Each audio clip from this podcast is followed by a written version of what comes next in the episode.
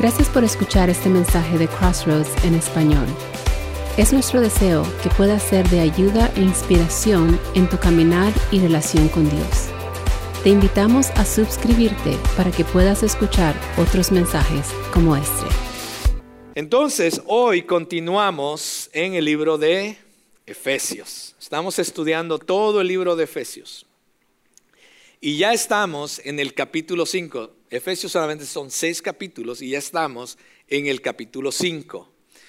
La semana pasada eh, llegamos hasta el versículo 21, hoy vamos a ir del 22 al 33. Así es que abras la palabra del Señor en Efesios 5 y vamos a estar de los versículos 22 al 33.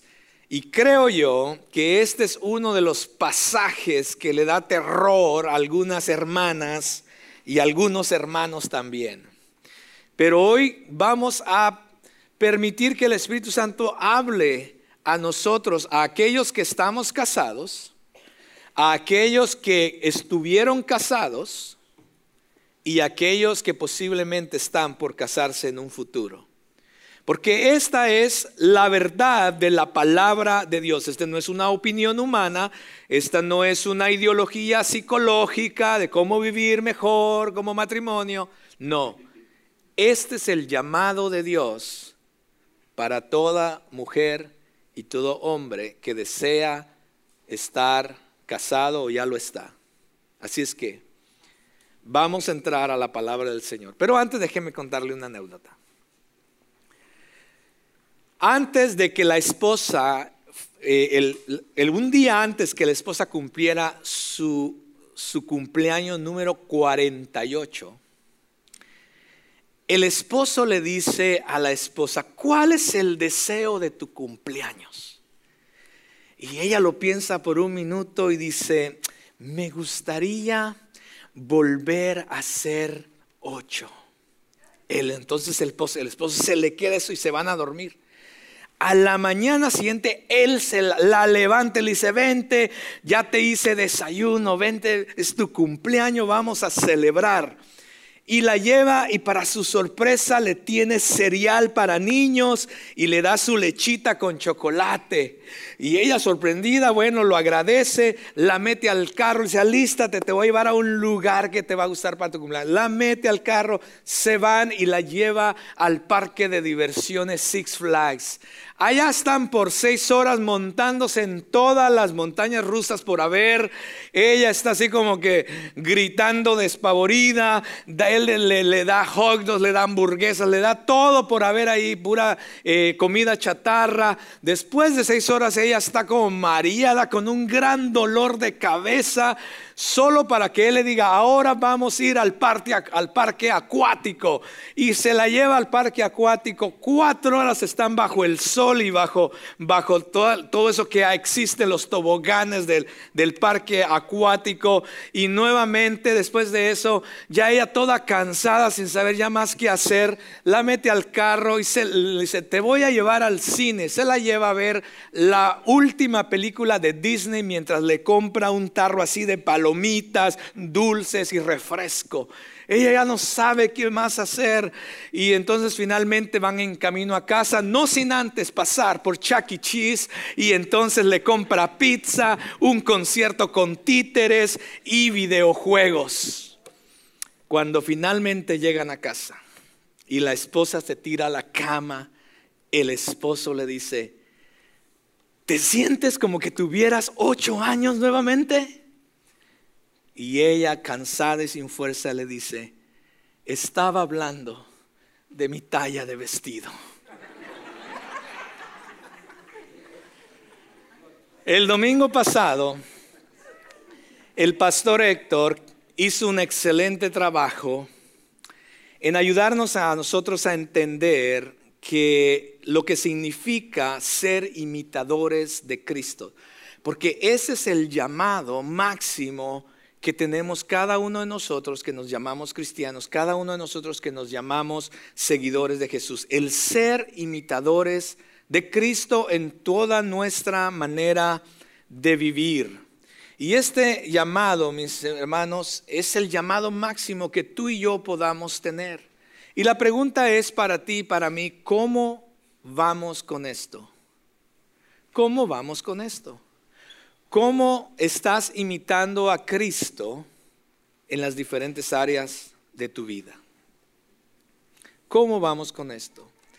Porque el pasaje de la semana pasada nos recordó que nosotros jamás podrán, vamos a poder alcanzar esto en nuestras propias fuerzas o por nuestros propios medios, mis amados. Inclusive el pastor Héctor nos recordó que lejos de eh, emborracharnos de vino, dice la palabra de Dios, decía que fuéramos llenos del Espíritu Santo. Y esto de llenos del Espíritu Santo no, no, nada más quiere decir que seamos, que permitamos que el Espíritu Santo controle cada área de nuestra vida. Mientras más le damos el control al Espíritu Santo de nuestra vida, mejor realmente podamos, vamos a poder llegar a ser imitadores de Cristo. Pero cuando el Espíritu Santo no es el que está en control de tu vida, estamos más lejos de realmente llegar a poder ser imitadores como Dios lo desea. Entonces Pablo nos lleva a mostrarnos áreas donde esta imitación a Cristo se debe de reflejar. Y por supuesto ya nos ha estado hablando por varias semanas, nos habló cómo se mira esto dentro de la iglesia y eh, fuera de la iglesia. Pero hoy Pablo nos va a llevar a hablarlo, cómo se mira esto de imitar a Cristo en el matrimonio. Así es que sé que no todos los que están aquí están casados, pero pongan atención chicos, porque un día quizás lo estarán si es la voluntad del Señor. Quizás hay personas aquí que estuvieron casadas y ya no lo están. Pues pongamos atención porque de alguna manera esto también nos puede ayudar a entender algunas cosas o errores que, pudieran, que pudimos haber cometido. Y aquellos que están casados, definitivamente pongamos atención. Porque este es el llamado que Dios nos hace, tanto a las esposas como a los esposos. Así es que si usted está listo, Póngase su cinturón, esposa, esposo. Porque es un tema difícil, no es un tema fácil para algunas personas, sobre todo cuando vivimos en una sociedad que nos dice lo contrario a esto, ¿cierto? Eh, pero saben que este, esto no es nuevo, porque inclusive para la iglesia de Éfeso esto fue difícil, porque también vivían en una sociedad muy distinta a la nuestra, pero con muchas características igual a la nuestra. En aquel entonces había, existía mucho lo que hoy quizás llamamos el machismo, porque el, el, esposo, el hombre, eh, tenía demasiada autoridad sobre, sobre aquellos que vivían en su casa, inclusive el derecho de quitarles la vida si él deseaba.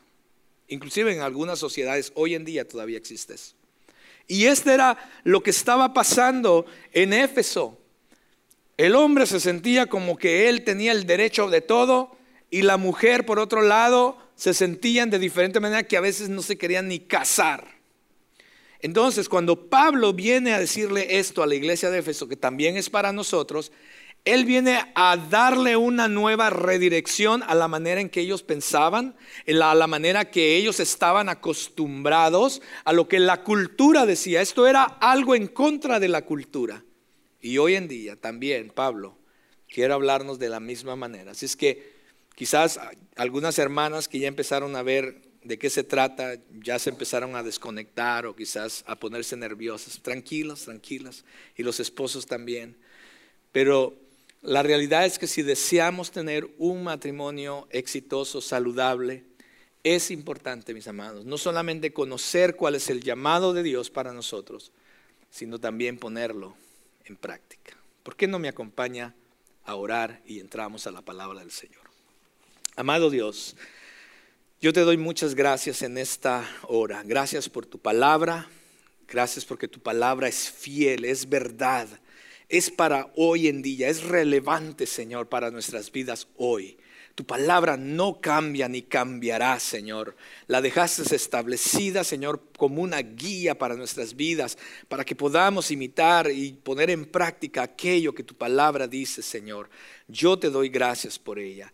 Señor, y en esta hora te pido también que a través de tu Espíritu Santo, Señor, nos ayudes a enfocar nuestra mente, pero también nuestro corazón. Que alumbre, Señor, los ojos de nuestro corazón, Señor, para que podamos entender tu palabra y al entenderla, Señor, danos la capacidad de ponerla en práctica y por obra en nuestra vida, en nuestros hogares, en nuestra familia, Señor, donde quiera que estamos. Que podamos venir a hacer lo que aprendimos el pasaje pasado, Señor, de ser imitadores de Cristo en toda nuestra manera de vivir. Gracias por cada persona que está aquí. Sé que esta palabra, Señor, es para cada uno de ellos de igual manera que es para mí, Señor. Por eso, Señor, sé tú, Señor, hablando a mi propio corazón primero. Y, Señor, hazme a un lado para que no sean mis palabras, mis emociones, mis pensamientos solamente sea tu palabra y tu Espíritu Santo hablando a cada uno de nosotros. En Cristo Jesús yo oro y te doy gracias. Amén y amén. Pues quiero comenzar con mucho eh, respeto a las hermanas, quiero comenzar hablándoles del llamado de Dios a las esposas. El llamado de Dios a las esposas. Quiero que me acompañe al capítulo 5 eh, versículo, voy a empezar del versículo 21, ¿sí? Del versículo 21. La palabra del Señor dice, sométanse unos a otros en el temor de Cristo. Las mujeres estén sometidas a sus propios maridos como al Señor porque el marido es cabeza de la mujer, así como Cristo es cabeza de la iglesia, siendo el mismo el Salvador del cuerpo. Pero así como la iglesia está sujeta a Cristo, también las mujeres deben estarlo a sus maridos en todo. El mundo de afuera, mis amados, tiene un problema con este principio especialmente aquello que se llama el movimiento feminista o el feminismo. Estos versículos que acabamos de leer lo ven como una regresión a tiempos oscuros. Y esa manera de pensar se ha infiltrado también en muchas personas, en muchas mujeres que también se llaman cristianas o dentro de la iglesia. Sin embargo, como creyentes debemos de entender que la palabra de Dios no es indiscutible.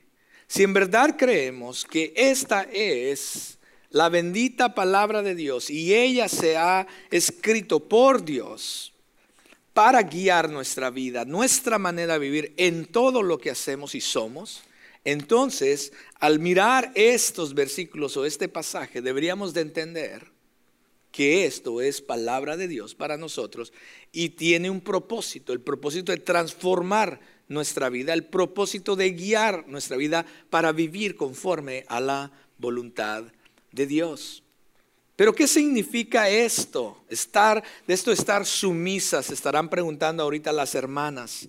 ¿Hasta dónde debe llegar la esposa en cuanto a esto? Bueno, Mientras yo este, estudiaba y oraba al Señor en esto, me di cuenta que como hombre quizás no estoy totalmente capacitado para entender algunas cosas en cuanto a las hermanas. Por eso, en esta ocasión le voy a pedir a mi esposa, Nielka, que pase y ella me va a ayudar a descifrar y a desempaquetar esto que quiere decir estar sumisa. Es que Anielka ven para acá para que nos ayudes a entender desde una perspectiva de la mujer qué es esto de estar sumisa, porque la palabra, bienvenida, eh, la palabra someterse, como lo vimos en el versículo 21 cuando comencé, significa literalmente en el original renunciar a los derechos de uno o alinearse colocándose voluntariamente bajo la autoridad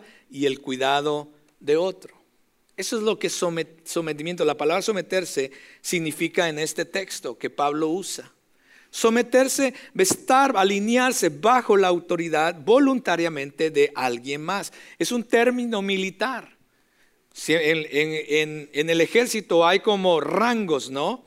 Eh, y, en, e, en esos rangos hay unos que están sobre otros, no porque el otro sea mejor o mejor capaz o de mejor valor, sino simplemente porque tiene una responsabilidad diferente, un rol diferente. Y para que funcione todo lo que eh, el ejército hace, debe, los demás deben acatarse o alinearse a esa autoridad para que entonces todo funcione. De esta manera es como Pablo también lo usa en el versículo 21. So, no es porque la persona tiene mejor valor o carácter, sino es una posición y un nivel de responsabilidad de cada uno. Eso es lo que significa eh, someterse. No significa, escuche bien, hermanas y también hombres, no significa, someterse en la Biblia no significa soportar el abuso, ya sea físico o verbal. Eso no es lo que Pablo está diciendo. Al contrario, esto es lo que estaba pasando en Éfeso y Pablo viene a traerles la palabra de Dios para cambiarles su manera de pensar en cuanto a esto. Porque eh, someterse no quería, en el Señor no quiere decir que el hombre puede hacer de la mujer lo que él quiera, físicamente, verbalmente o emocionalmente. Así es que, hermanas, usted no tiene que someterse a ese tipo de cosas. Y hombres, por favor, espero que usted no lo esté haciendo. Ah, porque esto va en contra de la palabra de Dios. Así es que esto es lo que Pablo está diciendo. Pero ¿qué es lo que Pablo está diciendo, Anielka, entonces, cuando dice que las mujeres se sometan a sus propios maridos? Uf, esto es algo difícil, ¿no? Creo que es una de las cosas más difíciles para la mujer el día, bueno, siempre tal vez, porque si está ahí, está desde siempre. Pero el énfasis en sí es de que nosotras, tú, yo, la esposa, se somete a la autoridad de un esposo, de su amor, de su cuidado, bajo el llamado que Dios nos da. Pero no pasa si no entiendes. Creo que es más difícil para una mujer, obvio, no cristiana. Si para nosotras como cristianas lo es difícil, la diferencia está en aceptar que es la voluntad de Dios y es un llamado de Dios para nosotras, es un mandato de Dios para nosotras. No es algo que nos está diciendo si quieres, si te gusta, si te parece, no es una sugerencia, porque lo dice en Colosenses lo dicen los romanos y lo dice también Pedro. También lo dice Pedro. Que por el ejemplo de la esposa sometida, un hombre no converso, no creyente, puede llegar a conocer al Señor. Entonces es un mandato, pero no igual como toda la palabra de Dios, de acuerdo a nuestro pecado, no es fácil de hacer. So, déjame ver eh, si, estoy entendiendo. realmente no tiene que ver, el que tú te sometas a mí como tu esposo, no tiene que ver conmigo como tu esposo. O sea, tú no te sometes a mí porque, well, eres mi esposo y no tengo, ya no tengo, eh, I don't have a choice, no tengo, opción, eh, sino que te sometes porque es un llamado de Dios hacia tu vida. So, en obediencia a ese llamado de Dios es por la razón por la que tú lo haces. No por quién soy yo, no porque soy solamente tu esposo, ¿cierto? Es correcto, porque Pedro lo dice, que la mujer que esté casada con un hombre no cristiano, no converso, no conocedor, por su ejemplo puede llegar a conocer al Señor. No quiere decir que ahora, bueno, I'll let you say it. Ok.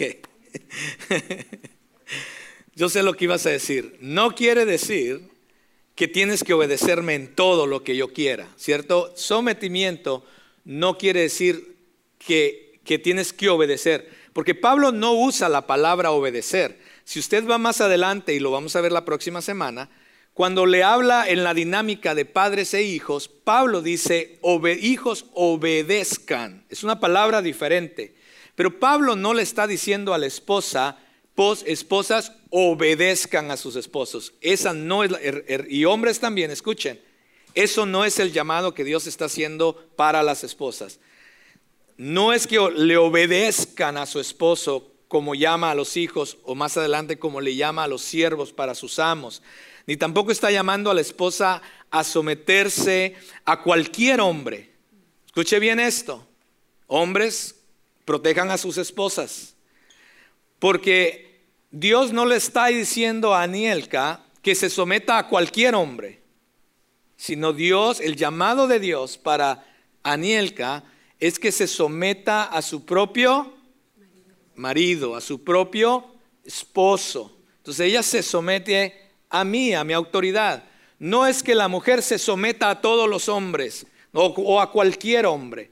No es que eh, Francisco va a querer venir a decirle a Anielka qué hacer o algo así, porque ella no tiene, número uno, Francisco no tiene ningún derecho, con mucho respeto Francisco, no es un ejemplo, eh, Francisco no tiene ningún derecho a venirle a decir nada a mi esposa. Y dos, Anielka tampoco tiene que someterse a la autoridad de Francisco, porque la Biblia es clara que el llamado de Dios en obediencia y la voluntad de Dios para la esposa es que se someta a su propio marido. Bien, entonces tampoco es, Anielka, de que nosotros podemos tratarlas como, o, yo no le puedo tratar como una sirvienta o como una niña, ¿sí? Sino que, y más adelante voy a hablarle a los hombres, ¿ok? Eh, sino que eh, darle el valor y la dignidad también nosotros los hombres, y voy a hablar más adelante de eso, es que no voy a ahondar ahorita. Pero tu esposa no es tu esclava, ¿ok? Que está ahí para, para que tú le des órdenes y que hagas lo que tú quieras y esté enteramente a tu disposición. Cuando tú llegas del trabajo, ya está la cena, a ver, dame un masaje, los, quítame los zapatos, dame un masaje. No, no, no. Ese no es el llamado que Dios está diciendo aquí. Ahora, si tu esposa te quiere dar un masaje, esa es otra cosa, ¿no? Pero ayer estaba hablando con una pareja y decía, bueno, dale un masaje, este. Sí, dice, y después del masaje hasta donde lleguemos. Bueno, no me, digo yo, yo les dije, no me digan eso, por favor. Pero bueno, pero mi punto es de que empecemos a entender, hermanas y también hermanos, ¿Cuál es el llamado que Dios está haciendo aquí? Sin embargo, eso es algo que pasa solamente cuando yo estoy alineada a la voluntad de Dios. O sea, el que tú te comportes como tú te comportas, como ya dijimos, no tiene nada que ver con que yo esté alineada a la voluntad de Dios, pero también tiene que ver con un esposo que esté sujeto a la voluntad de Dios. Y ahorita voy a hablar de eso más adelante. Que fue algo que cuando regresamos al huerto del Edén, encontramos a Eva que viene y le da la fruta. No sabemos qué fruta, pero le da el fruto a Adán y él lo toma. Y en ese momento es cuando se distorsiona todo, ¿no? Lo perfecto que Dios había hecho se distorsiona, porque el plan de Dios era eso. Pero viene y la mujer le da y, y llega lo que no nos gusta, que es la consecuencia. Y la consecuencia de el pecado a través de, la, desobediencia. La consecuencia de esto lo podemos ver en Génesis, y creo que lo tenemos, Génesis 3:16. Digo, dice, luego le dijo a la mujer, este es después del pecado, cuando Dios, viene y les le ah, maldice a la serpiente y hay consecuencia para el hombre y para la mujer. Y para la mujer una de las consecuencias, luego, luego le dijo a la mujer, haré más agudo el dolor de tu embarazo y con dolor darás a luz. No quiere decir que no, no teníamos dolor, pero lo hizo más duro. Pero aquí está lo, yo creo lo peor. Y dice, y desearás controlar a tu marido, pero él gobernará sobre ti. Y esto es algo que si fuera si hubiera una, Biblia para las feministas, lo scratch, lo quitaría, romperían, esa, hoja. Pero esto es lo que pasó debido al pecado. Eso es la consecuencia de, antes de, de la caída. Y después vemos el, lo que pasa. So, desde entonces, parte de esta consecuencia, de esta caída, de este pecado, que a, Eva perdió su lugar, Adán, Adán, perdió su lugar, Eva perdió su lugar, ya no se pudieron ver igual, porque Eva entonces quiso tomar el lugar, de hombre, del hombre estando bajo de Dios. la manera en que Dios organiza su, plan es que es, Dios, eh, el hombre, eh, la mujer, los hijos, etc. Pero entonces Eva, cuando viene el pecado, Eva quiere tomar el lugar del hombre para estar bajo de Dios. Y desde entonces hay un deseo, hermanas, desde entonces hay un deseo de querer tomar el lugar y la autoridad, el liderazgo que Dios le ha dado al hombre. Esa palabra desear ahí en Génesis, Danielka, y desearás, esa palabra en el hebreo, significa buscar tomar el control u obligar, o sea, tomarlo casi a la fuerza. La consecuencia del pecado sobre Eva fue que a partir de ese momento, ella y toda mujer tiene este deseo, esta búsqueda, esta búsqueda insaciable de tomar el control, inclusive obligado a base de diferentes maneras. Entonces, hermanas, cuando usted se siente así, cuando usted no está dando que su esposo tome su lugar, porque siente que usted debería tener ese lugar, quizás porque si usted se siente más espiritual, quizás porque usted sabe más de la Biblia, porque usted cree que, que quizás usted es la que trabaja y gana más, yo no sé. Pueden haber diferentes situaciones por las cuales la mujer cree en su mente que ella debería ser la que al final tome algunas decisiones, etcétera, etcétera, etcétera. Pero la realidad es que eso que estás pensando y sintiendo está viniendo de un deseo profundo por querer tomar el liderazgo sobre el hombre. Y eso es nada más y nada menos que una consecuencia del pecado original. Y lo difícil es, y con esto termino, lo difícil es de que para nosotras Quizás nunca va a ser fácil eso, va a ser parte de la consecuencia del pecado, pero es un llamado espiritual. Y aunque es lo más difícil, porque es parte de nuestra consecuencia, el entender como mujeres cristianas que es un llamado de parte de Dios para nosotras es lo que nos debe hacer someternos a la autoridad de nuestro esposo. Lo ideal es que él esté sujeto a la autoridad de Dios y sea un esposo amoroso y eso. Pero y si no, nuestro llamado es someterme al Señor y después a mi esposo. Muchas gracias, Anielka. Y sabes qué, gracias por someterte también a mi liderazgo. Te amo. Bien, eh, aquí hay una realidad importante. Hermanas, todavía les estoy hablando a ustedes. No se preocupe, ahorita viene para el hombre. Aquí hay una realidad importante. Una esposa que se niega a someterse al llamado de Dios, escucha bien cómo, lo, dice la palabra, una esposa que se niega a someterse al llamado de Dios, no someterse necesariamente a su esposo, a su marido, ¿ok? Porque no no es el llamado en sí, sino el llamado de Dios en tu vida, mujer, para entonces someterte a tu esposo. Entonces, cuando tú no lo haces, mujer, estás eligiendo estar en desobediencia directamente a la voluntad de Dios. So, el matrimonio incluso, el hogar, la familia empieza a ser afectado o empieza a sufrir cuando una esposa se niega a cumplir, o inclusive un esposo, pues, vamos a ver ahorita también eso, se niega a cumplir con su papel o con el llamado que Dios le ha hecho a cada uno de ellos. El versículo 23 del pasaje que acabamos de leer dice, porque el marido es cabeza de la mujer, así como Cristo es cabeza de la iglesia. Note que la escritura no dice que el esposo debe ser la cabeza de la esposa o que el esposo debe actuar. Escuche bien, esto es importante, porque al leer la escritura necesitamos saber leerla, porque cuando no la leemos como, como lo que dice, empezamos a sacar las cosas fuera de contexto y eso, eso de fuera de contexto nos mete en problemas a muchos cristianos y a la iglesia. Pero note lo que dice el texto. El marido es cabeza de la mujer. Es más, si me lo pueden poner 23. Vea lo que dice el 23. Porque el marido es cabeza de la mujer.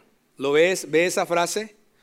O sea, no está diciendo que el esposo debe de actuar como la cabeza, tampoco está diciendo eh, que, el, que, el, esposo eh, debe ser la cabeza, no dice de esa manera, sino más bien el esposo es la cabeza.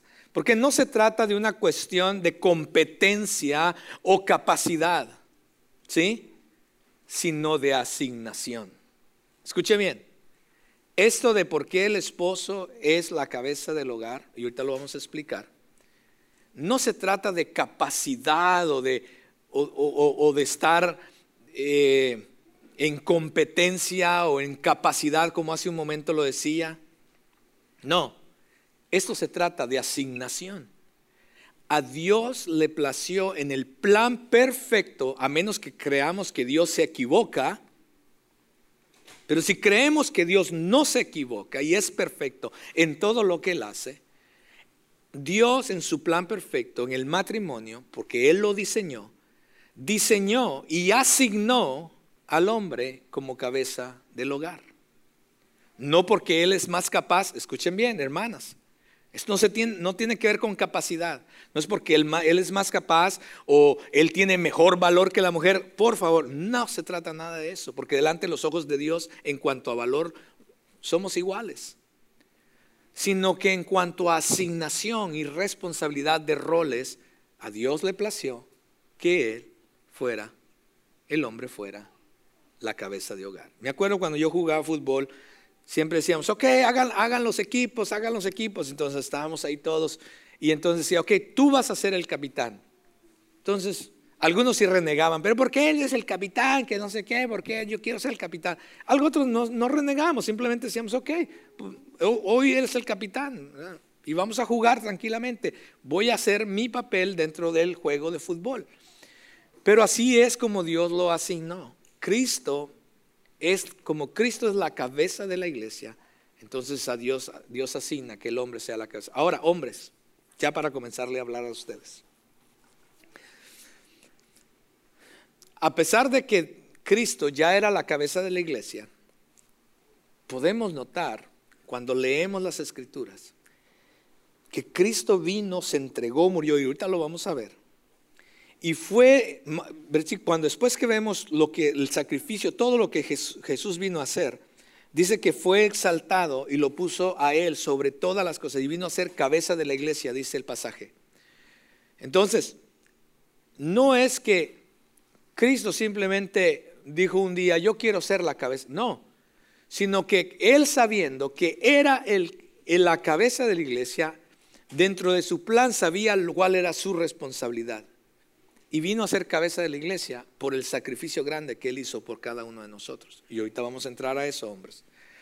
Cuando una mujer cristiana, ya para terminar con las hermanas, se somete a Dios y a su esposo, y el esposo también cumple también su papel, que vamos a ver en un momento, hermanos, van a experimentar una libertad y una plenitud que no puede venir de otra manera. El resultado va a ser un ambiente de intimidad, de comunidad dentro del hogar, de crecimiento mutuo y que va a marcar la diferencia en su hogar y en su familia, en la sociedad. Ahora, ¿qué pasa cuando el hombre no cumple con su llamado? Bueno, Anielka hace un momento también lo dijo. Dios nos les llama aún, hermanas, a cumplir con su llamado, no en obediencia al esposo que usted tiene, sino en obediencia a Dios. ¿Sí? Porque quién sabe si a través de su testimonio Dios alcance también a su esposo y a su familia. Muy bien. Ahora las hermanas pueden respirar. Porque ahora quiero hablar del llamado de Dios a los esposos. Y ahora es cuando las hermanas dicen, amén. El llamado de Dios a los esposos. La palabra en estos textos y vamos a leerlos. En cuanto al amor, es una palabra muy interesante. Leamos los versículos del 25 al 30. Dice la palabra del Señor, 25, maridos, amen a sus mujeres. Así como cuando dice mujeres en plural, no quiere decir que usted puede tener 10, sino está hablando, o sea, a los maridos que ame a sus mujeres, o sea, individualmente, o sea, la que es su esposa. Digo, para aclarar, ¿no? Salgamos fuera de contexto. Así como Cristo amó a la iglesia y se dio él mismo por ella, para santificarla, habiéndola purificado por el lavamiento del agua con la palabra, a fin de presentársela a sí mismo una iglesia en toda su gloria, sin que tenga mancha, ni arruga, ni cosa semejante, sino que fuera santa e inmaculada. Así deben también los maridos amar a sus mujeres como a sus propios cuerpos. El que ama a su mujer, a sí mismo se ama, porque nadie aborreció jamás su propio cuerpo, sino que lo sustenta y lo cuida, así como también Cristo a la iglesia, porque somos miembros de su cuerpo. Paremos ahí. Esa palabra que, se usa aquí para amen a sus esposas, amen a sus mujeres. Ese, esa palabra es, es la palabra agapao, que es el amor, pero ¿qué tipo de amor? Es el amor continuo, incondicional y sacrificial.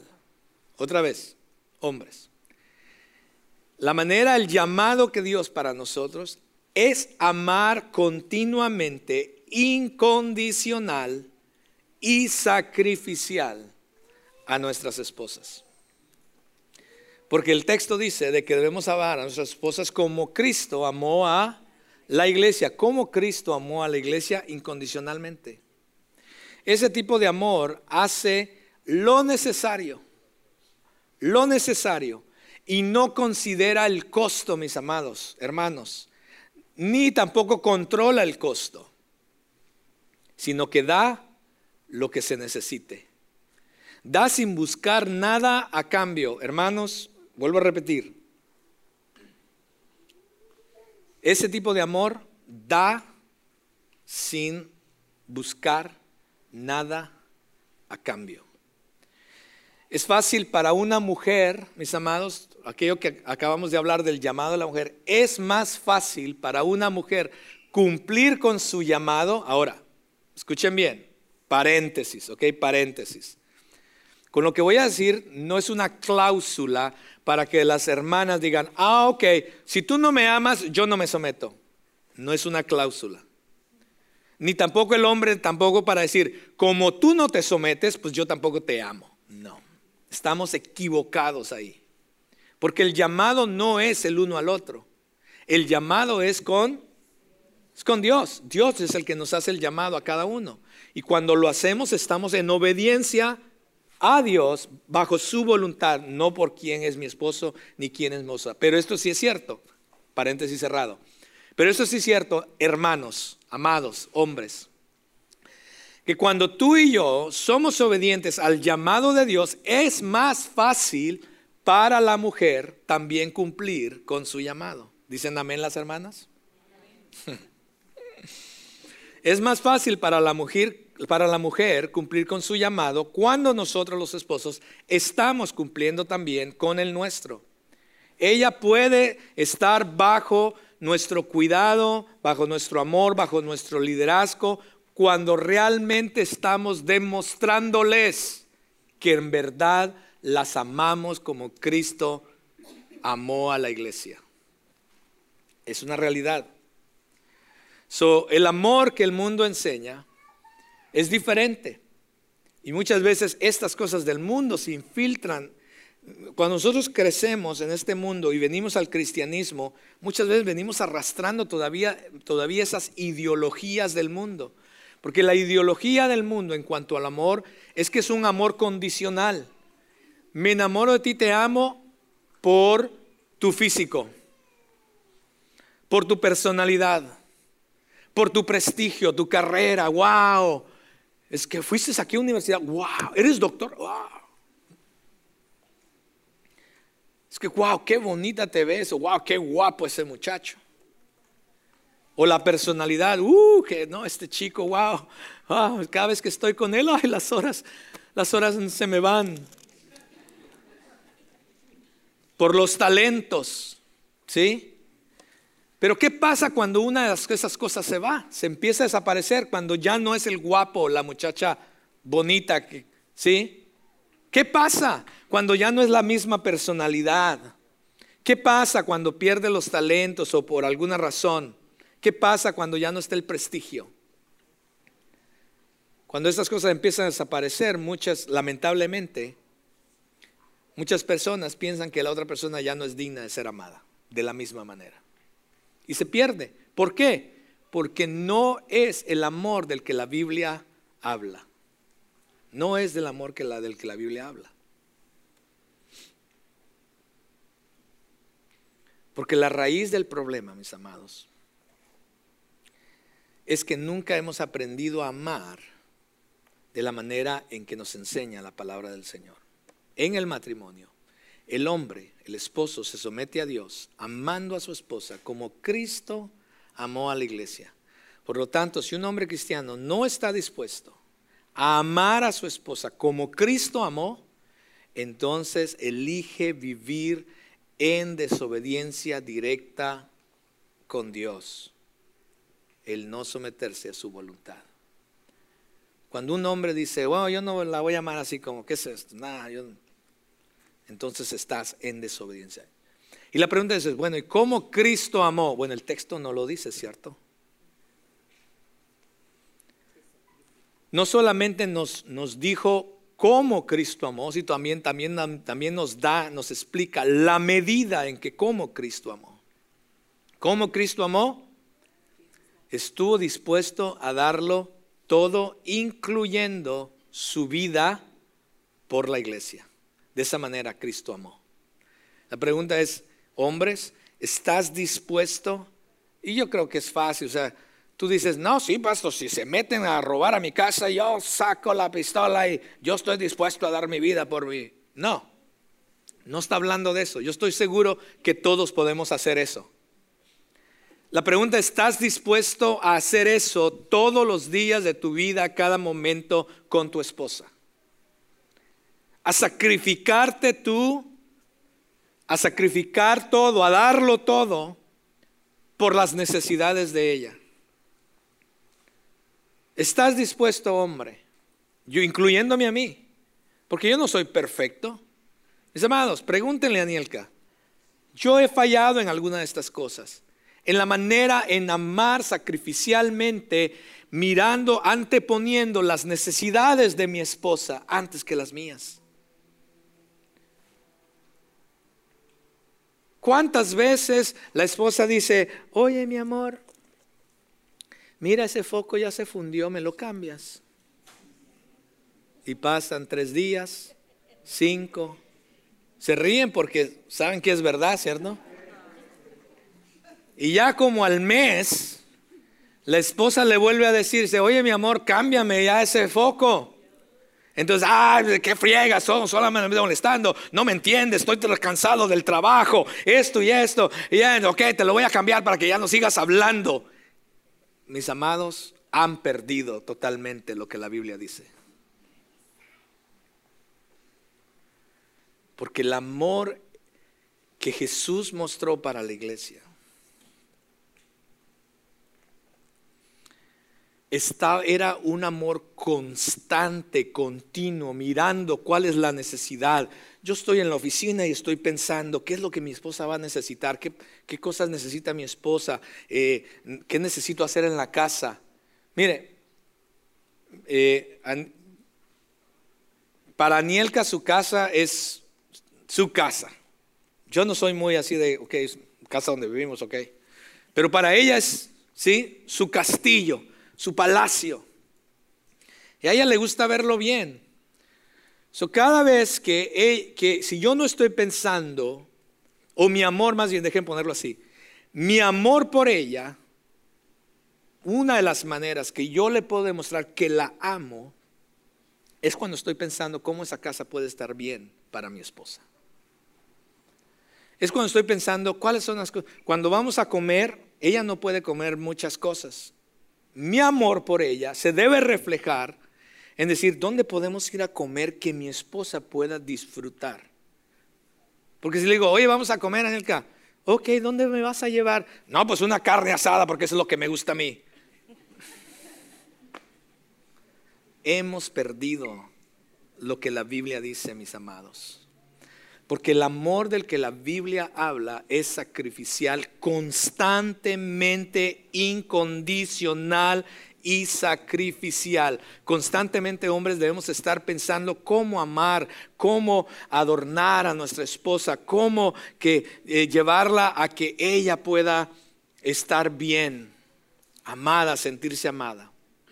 El versículo 25 dice, maridos, amen a sus mujeres así como Cristo amó a la iglesia y se dio a sí mismo por ella. Esto, mis amados, realmente creo que lo que significa es que están describiendo a Cristo. Eh, y cuando vemos este pasaje, podemos ver que, que está en un pasado, ¿cierto? Está el texto ahí.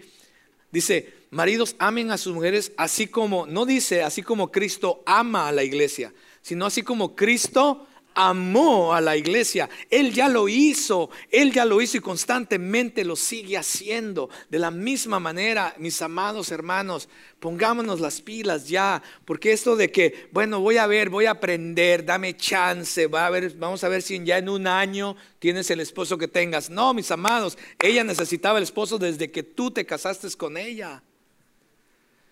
Hombres, por favor, una de las cosas que hemos nosotros fracasados es en estar en acuerdo con Dios al llamado que Dios nos está haciendo. ¿Sabe? Una de las cosas que las mujeres siempre vienen, voy a decir dos cosas aquí. Quizás después de esto te va, va a afirmar para que ya no sea el pastor de esta iglesia, yo no sé. Pero lo voy a decir. Lo voy a decir porque los amo. En verdad se los digo, los voy a decir porque lo amo. Las hermanas vienen al pastor a contarle las cosas, ¿verdad?, que están pasando en la casa. Hombres, sus esposas no deberían de venir al pastor a contarle. ¿Sabe a dónde ellas deberían de estar corriendo a contarles lo que les está pasando? A usted mismo, esposo. Ellas no tienen que venir al pastor. Ellas tienen que correr a su esposo para decirles, mira, esto es lo que está pasando. Así me siento. Esta es la situación de nuestro hogar. ¿Qué podemos hacer? Una de las cosas que las hermanas constantemente se están quejando de los maridos es de que no hay liderazgo, mis amados. Hombres, una de las cosas, o la número uno que las mujeres se quejan es que en mi hogar mi esposo no tiene liderazgo. ¿Qué hago, pastor? Por eso es que yo lo tengo que tomar. Yo soy la que tengo que enseñar la Biblia. Yo soy la que tengo que hacer esto. Yo soy la que tengo que tomar las decisiones. Yo quiero que él sea líder, pero hay dos situaciones pasando aquí. Número uno, mujer, realmente, sé honesta te encanta hacer eso, porque ya lo vimos en el primer punto. Hay un deseo profundo en ti de querer hacer eso. En serio se los digo, en serio. Pero número dos, hombre, la razón es porque nosotros los hombres tampoco estamos en desobediencia al llamado de Dios. Por eso no estamos tomando nuestro lugar de liderazgo para ser nosotros los que guían a nuestra esposa, a nuestros hijos en el camino del Señor, quien les esté enseñando la palabra, el que esté ah, eh, pendiente de lo que está pasando en la casa, el estar ahí, ¿qué vamos a hacer hoy, mi esposa? Los niños, ¿cómo van? Esto, ¿qué falta? ¿Qué hacemos? ¿Qué el otro? Por esa falta, mis amados. Hombres, por favor.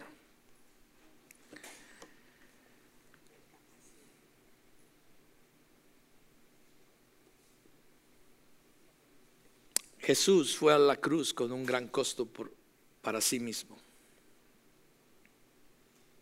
Y el sacrificio fue para nuestro beneficio. Él antepuso sus necesidades, las puso a un lado para que nosotros pudiéramos ser salvos, para que nosotros podamos vivir una vida eterna, para que nosotros podamos tener una vida abundante, diferente hoy. Y un día vendrá en que estaremos con Él y será aún más glorioso. todo eso ya lo hizo Cristo y lo sigue haciendo hasta el día de hoy, porque su amor es incondicional y sacrificial constantemente porque nos ama. Eso es lo que el texto está diciendo. Y eso es lo que el texto nos está llamando a nosotros los hombres a hacer también.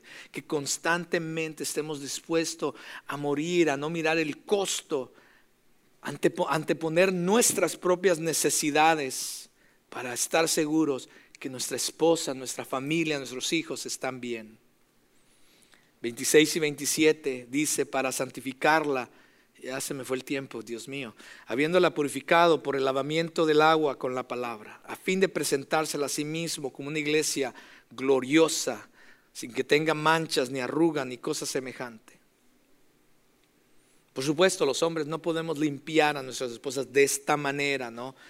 Como, como lo está describiendo Pablo, lo que Cristo hace con su iglesia. Pero sí creo, mis amados, que cuando nos sacrificamos por nuestras esposas, las hacemos radiantes. Cuando honramos a nuestras esposas, anteponiendo nuestras propias necesidades, eh, las, las dejamos brillar con el valor y la dignidad que Dios les ha dado a ellas como mujeres.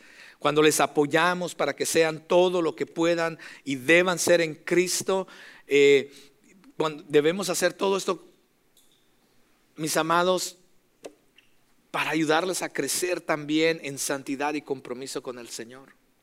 Pero la pregunta es, ¿dónde estamos? ¿Dónde estamos con esto? Nos quejamos muchas veces. Que bueno, ah, es que la esposa que yo tengo, pastor.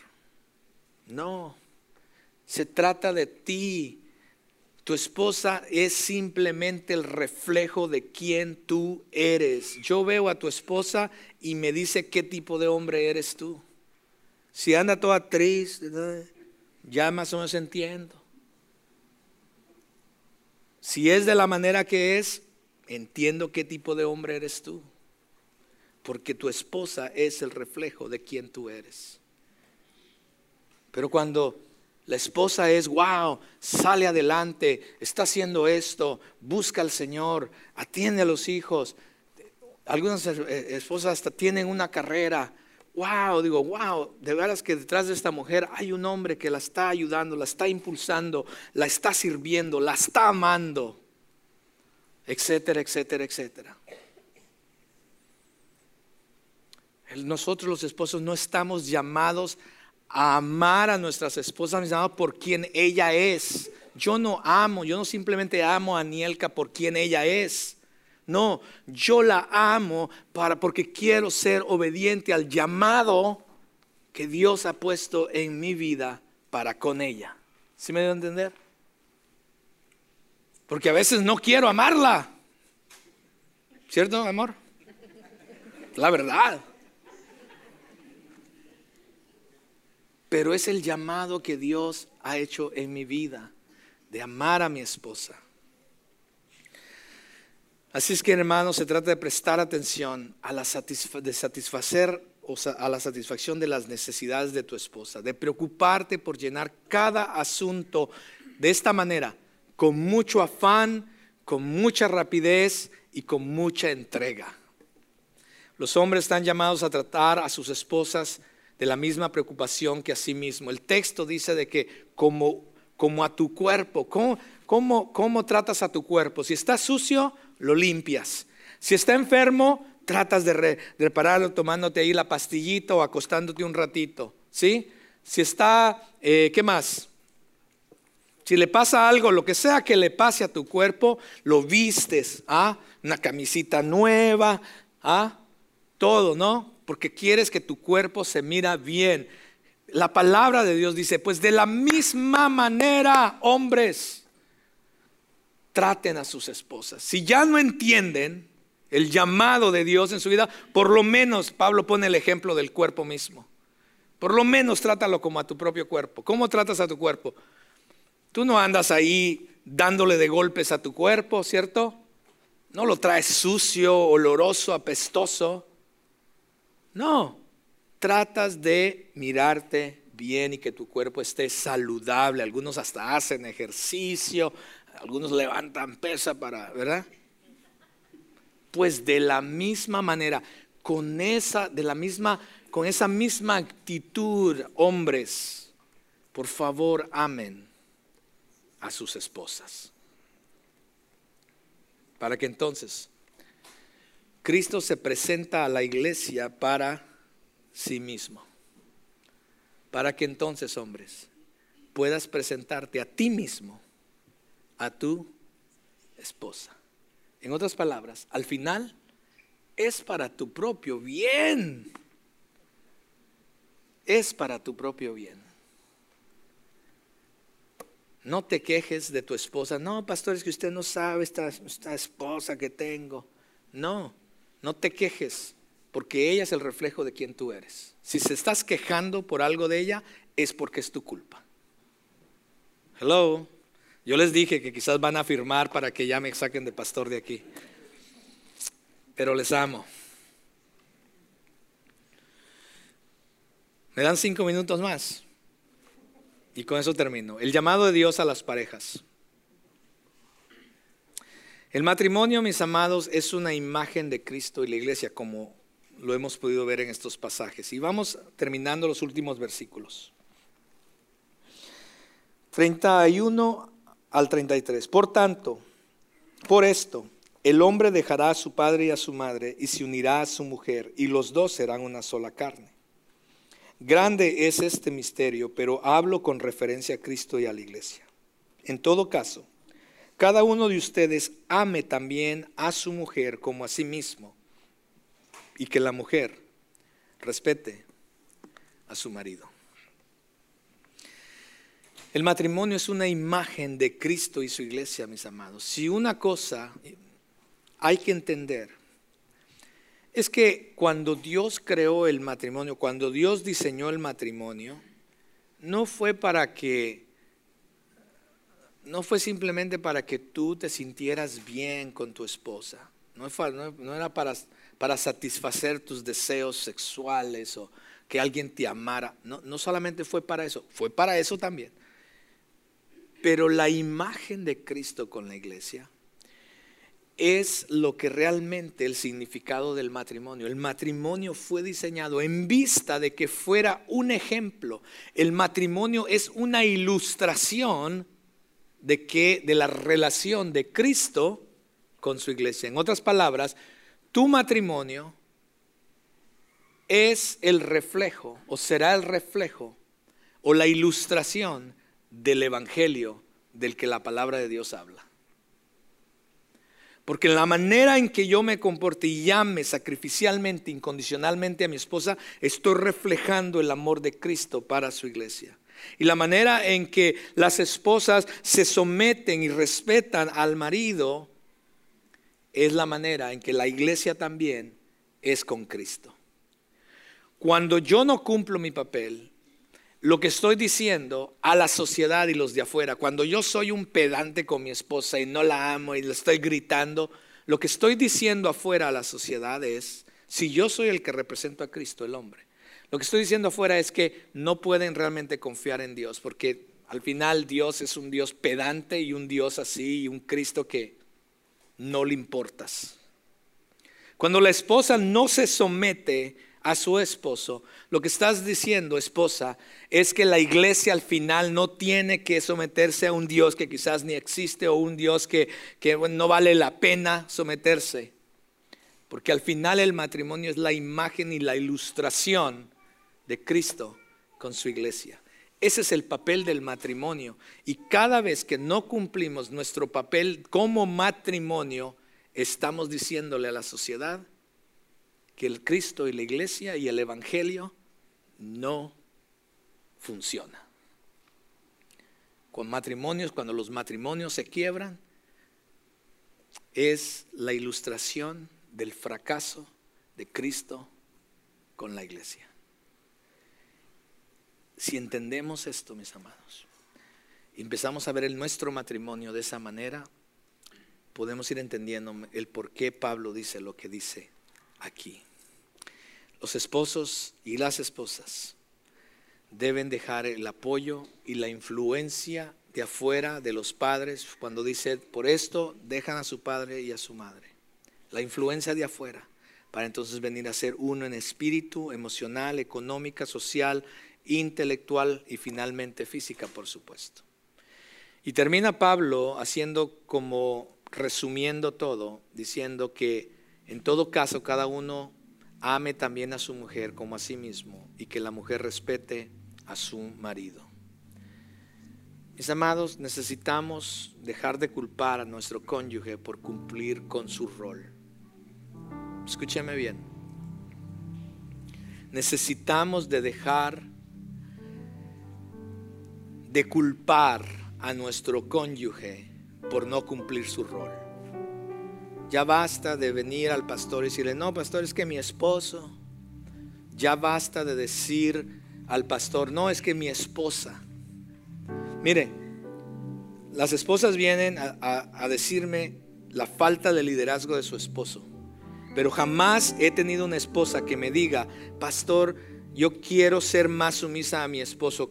Quiero que Dios me... Jamás todavía no he encontrado una los esposos vienen a decirme, pastor, mire la falta de sumisión de mi esposa, no me respeta.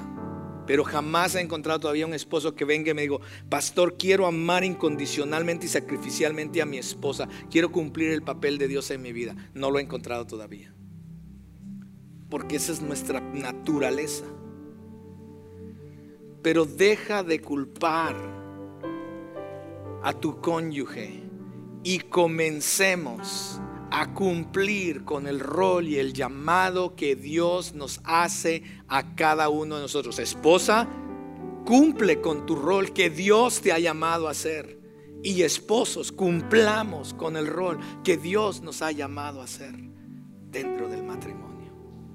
Y vas a ver que cuando cada uno empiece a hacer su rol, cosas maravillosas van a empezar a suceder en tu hogar, en tu matrimonio tus hijos se van a quedar así, ¿qué pasó aquí?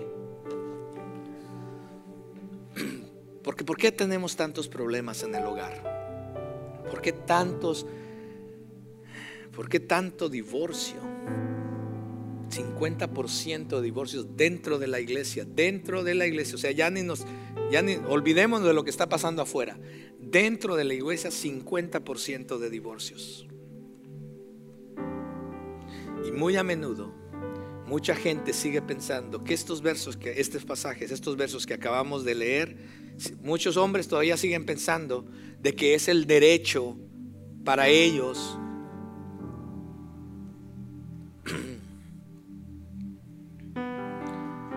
de mandar sobre sus mujeres, de tomar, entonces, yeah, viste, tienes que someter. Esto no le da ni derecho ni al esposo ni a la esposa. Eso es lo único que está haciendo este pasaje es recordarnos a cada uno de nosotros cuál es nuestro rol y nuestro papel, no para el esposo, no para la esposa, sino delante de Dios. Y cuando nosotros no estamos cumpliendo, estamos en directa desobediencia delante de Dios, mis amados. Todo esto tiene una raíz en el pecado original, ¿se acuerdan? Cuando lo vimos hace rato. Y aquí está el, pecado, hermanas y hermanos. El pecado de ustedes, hermanas, es que hay rebeldía en su corazón. Hay rebeldía en su corazón. Por eso no se someten y quieren tener el puesto del marido. El pecado de nosotros, los esposos, es el egoísmo. Porque solamente queremos pensar en nosotros mismos y no ver primero por nuestra esposa, nuestros hijos, nuestra familia cuando existe el egoísmo por parte del esposo y la falta de sumisión o la rebeldía de parte de la esposa, es un caos. Es un caos en el hogar. Porque no estamos practicando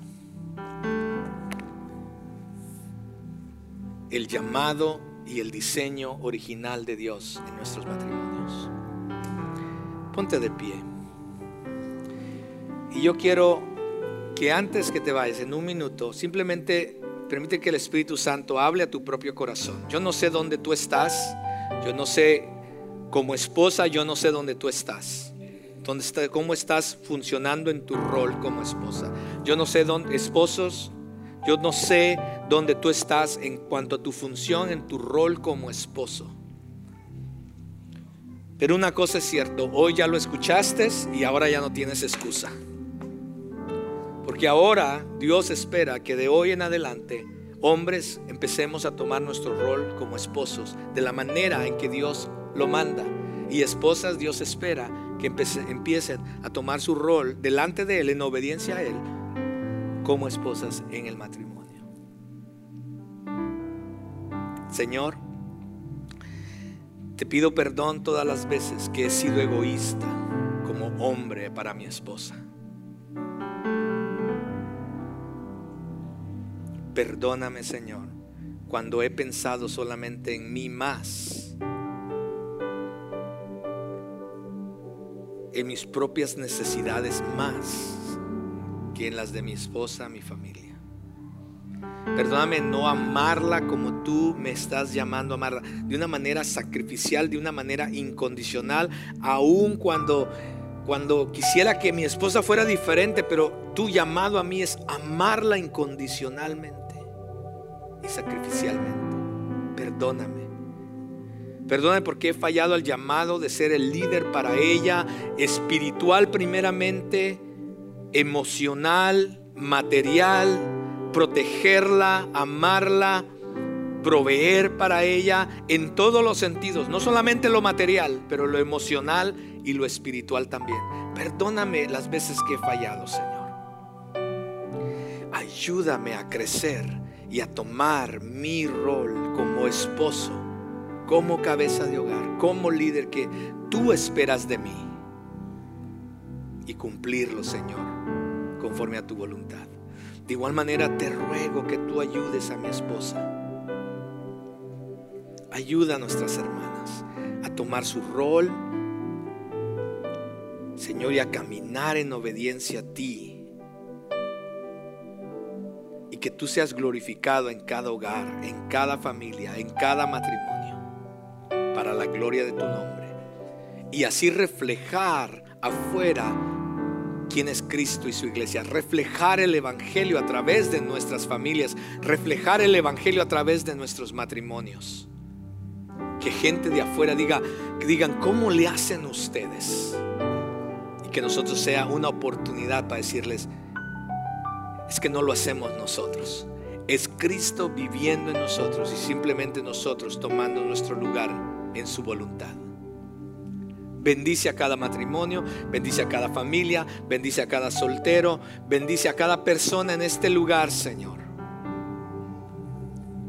Porque sé que tú les amas incondicionalmente y les has amado sacrificialmente. Bendíceles, guárdales, guíales al salir de este lugar, protégeles durante la semana, Señor, que tu Espíritu Santo les guíe en cada, y que tú estés proveyendo cada una de sus necesidades.